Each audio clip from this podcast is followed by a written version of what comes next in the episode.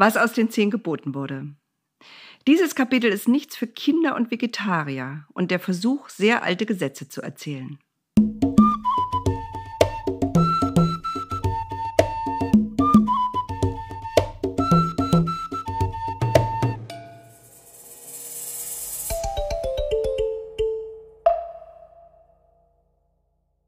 Nun hatte das Volk Israel seine zehn Gebote. Eigentlich hätte alles gut sein können. Aber erstens wissen wir, dass es gar nicht so einfach ist, diese Gebote einzuhalten. Wäre das so und würden sich alle Menschen daran halten, hätten wir alle ein gutes Leben auf der Erde. Also ein ziemlich gutes. Denn Dinge wie plötzliche Krankheit, der Tod lieber Menschen, Erdbeben und diverse Unfälle gibt es ja auch und macht unser Leben nicht so schön. Und das alles hat mit den Geboten meistens nichts zu tun. Aber dass Menschen anderen Leid zufügen, das würde nicht vorkommen. Dass wir das alle nicht schaffen, wissen wir selbst. Darum ist es ja auch gut, dass es diese Gebote gibt. Wenn wir uns daran erinnern im richtigen Moment, dann kann das schon helfen. Zweitens sind diese Gebote ziemlich allgemein, sonst wären sie nicht so kurz und knackig. Der Mensch aber möchte es ganz genau wissen. Er möchte am liebsten für jeden Einzelfall eine Antwort, die genau darauf passt. Wenn zum Beispiel vor mir eine Frau auf der Straße geht, die gerade einen wunderschönen Schal verliert und ich sehe das und rufe nicht Hallo, Sie haben gerade Ihren Schal verloren, sondern warte, bis sie um die nächste Ecke gegangen ist, hebe ihn auf und nehme ihn mit, dann ist das wohl Diebstahl.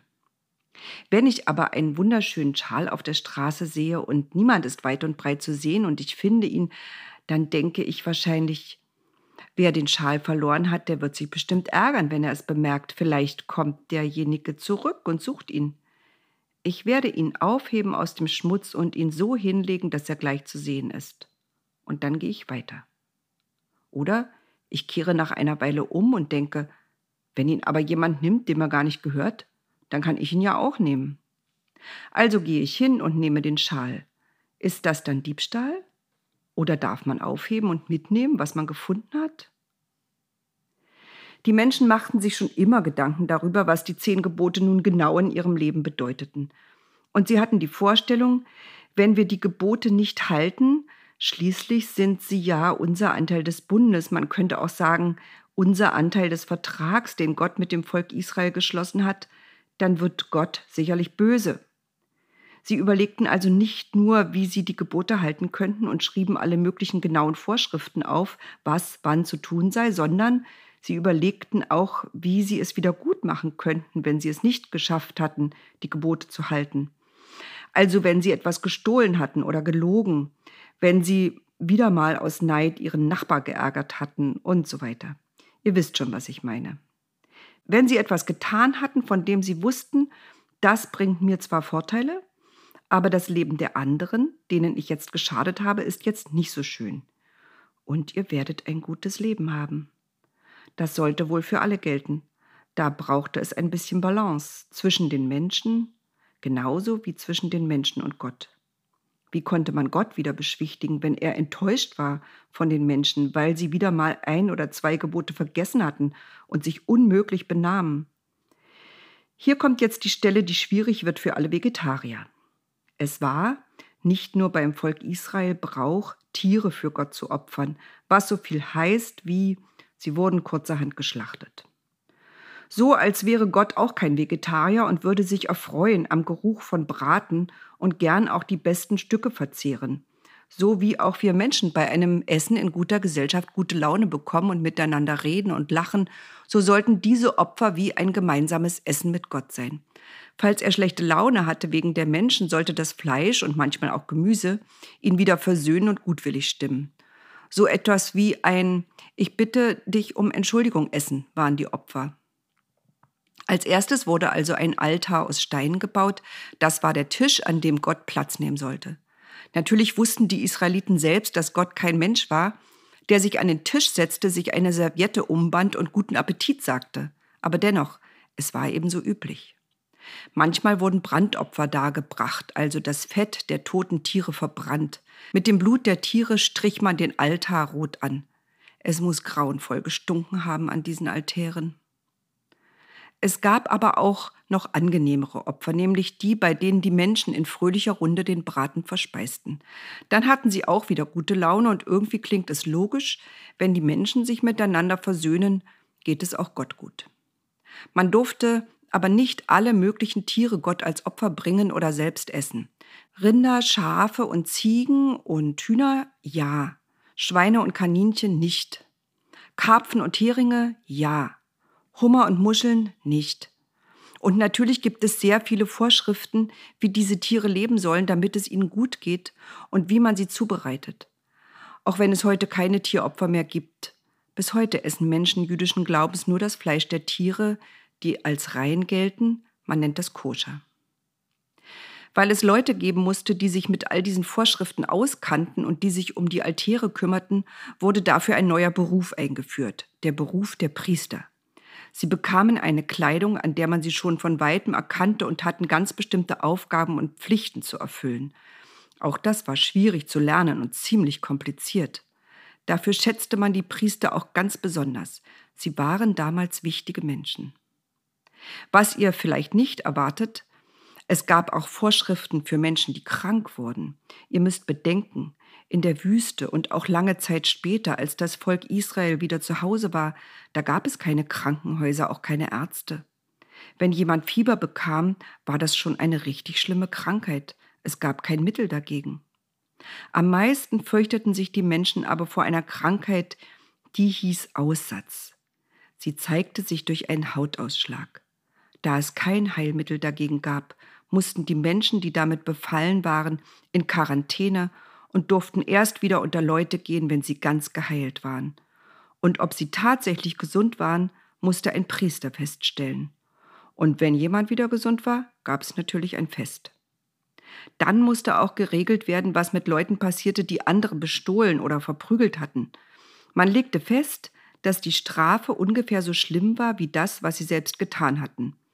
Wer also eine Kuh gestohlen hatte, musste sie ersetzen, und dann war alles wieder gut. Aus den zehn Geboten wurde schließlich ein richtiges Gesetzeswerk. Ein Gesetz ist ganz besonders, und davon will ich auch noch erzählen. Bei diesem Gesetz merkt man, dass diese Auslegungen der zehn Gebote natürlich nicht alle in der Wüste entstanden sind. In Zeiten, in denen es noch keinen Kunstdünger gab, war der Ertrag der Felder viel geringer als heute. Es gab keinen anderen Dung als den von den Tieren.